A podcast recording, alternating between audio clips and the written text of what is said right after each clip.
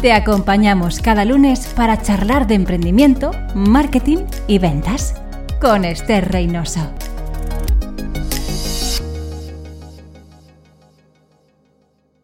Si tienes un negocio o estás emprendiendo actualmente, uno de los aspectos principales que tienes que trabajar muy bien es la propuesta de valor de tu negocio.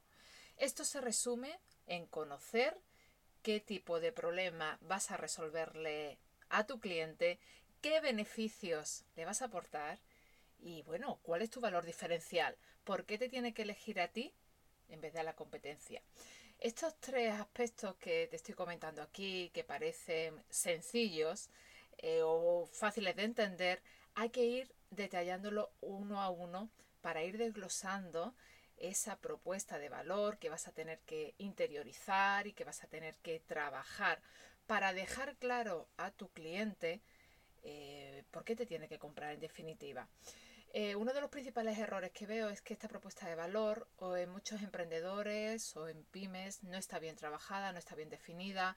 Incluso considero que mm, a raíz de este 2020 puede ocurrirte que tengas que revisar tu propuesta de valor porque también hayas tenido la circunstancia de que te hayan cambiado el perfil de clientes, de que hayas tenido que abordar muchos cambios en tu eh, negocio y por este motivo la propuesta de valor hay que saber adaptarla y mejorarla o cambiarla si es necesario. No confundas la propuesta de valor con un eslogan. Por ejemplo, Movistar o Nike, que tienen eslogans muy conocidos, Movistar compartida la vida es más, por ejemplo, eso hablamos de un eslogan, pero no es una propuesta de valor, ¿vale? Quiero que tengas en cuenta el matiz. La propuesta de valor va más allá. La propuesta de valor tiene que quedarle claro a tu cliente cuál es ese valor diferencial que tú tienes respecto a tu competencia, qué beneficio le vas a aportar y qué problema o necesidad le estás resolviendo, ¿no? Y como digo, estos aspectos hay que trabajarlos eh, por separado cada uno de ellos para al final conseguir tener este tipo de recurso, herramienta, vamos a decirlo así, eh, trabajada dentro del negocio y que se debe de plasmar luego en tu estrategia de marketing. Debe de aparecer esta propuesta de valor en, en, la información de tu web corporativa y en la estrategia de redes sociales o de marketing digital que, que hagas, ¿no? Para conocer bien qué tipo de problemas puedes resolverle a tu cliente, qué necesidades tiene. Es muy importante que nos pongamos desde ese punto de vista, ¿no? Como clientes e, desde el otro lado y aprendamos a detectar esos puntos de dolor em, que, estás viendo que, que tus clientes potenciales clientes tienen porque como digo, esto es válido, esta propuesta de valor es válida tanto para el que está emprendiendo desde eh, cero, no como para el que ya tiene una empresa y que ya tiene una base de conocer muy bien a sus clientes y puede ir em, afilando ¿no? Eh, este tipo de, de propuesta de valor para acertar aún más o implementar nuevas líneas de mejora en la empresa, conociendo muy bien cuáles son los puntos de dolor que pueden tener tus clientes y que tienes que saber detectar, ¿no? Para ello, ponte del otro lado, ponte como si fueras un cliente y analiza muy bien dentro de cada servicio o producto que tienes qué necesidad vas a resolverle a ese potencial cliente que te vas a dirigir y cuáles son esos puntos de dolor donde tú estás detectando realmente que hay un problema que tú le vas a ayudar. Es muy importante saber dirigirte a un determinado tipo nicho de mercado. Esto puede cambiar dependiendo de tu modelo de negocio. No es lo mismo un modelo de negocio basado de, a un cliente final, un B2 consumer, que un modelo de negocio basado de, en B2B, de empresa a empresa. ¿no? Dependiendo de esto, vas a eh, crear diferentes tipos de segmentos de mercado que tienes que conocer muy bien. Y esto no es simplemente mi cliente ideal, es todo el mundo, porque eh, esto también lo veo un error. ¿no? No, muchas veces no se llega a concretar muy bien realmente cuál es tu cliente ideal y tu perfil de cliente ideal que es necesario eh, para que puedas tener una buena propuesta mm, de valor en tu negocio. ¿Esto qué supone?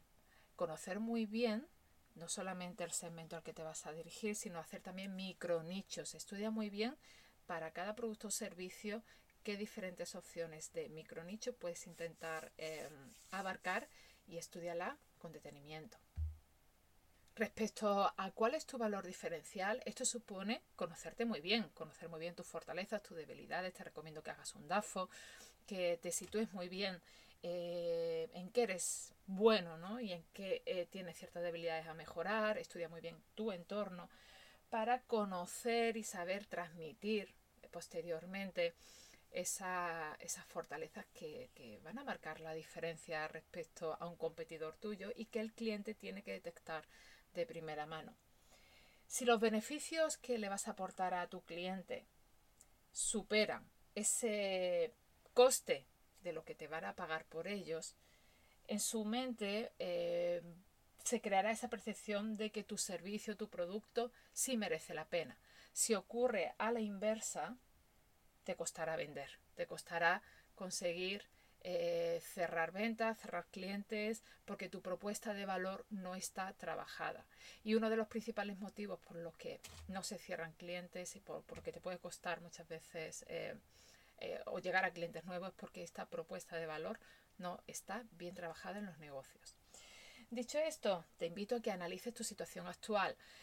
a raíz del 2020 veo conveniente de que si no has revisado o nunca has hecho tu propuesta de valor, sea el momento, nunca es tarde para hacerla, desde hoy mismo, y te pongas a revisar estos valores diferenciales, estos micronichos de, de mercado que quizá te interesa analizar porque tengas un perfil de cliente nuevo y tengas que saber detectar y cuáles son esos puntos de dolor que tenéis ahora. Ahora ha habido cambios, eh, hemos sufrido una revolución en estos ya dos últimos años, vamos a decir así, porque vamos ya eh, casi a punto del tercero, eh, del tema del COVID y esto supone revisar, revisar constantemente esta propuesta de valor porque te va a aportar valor luego a la hora de saberla plasmar en tu estrategia de marketing digital.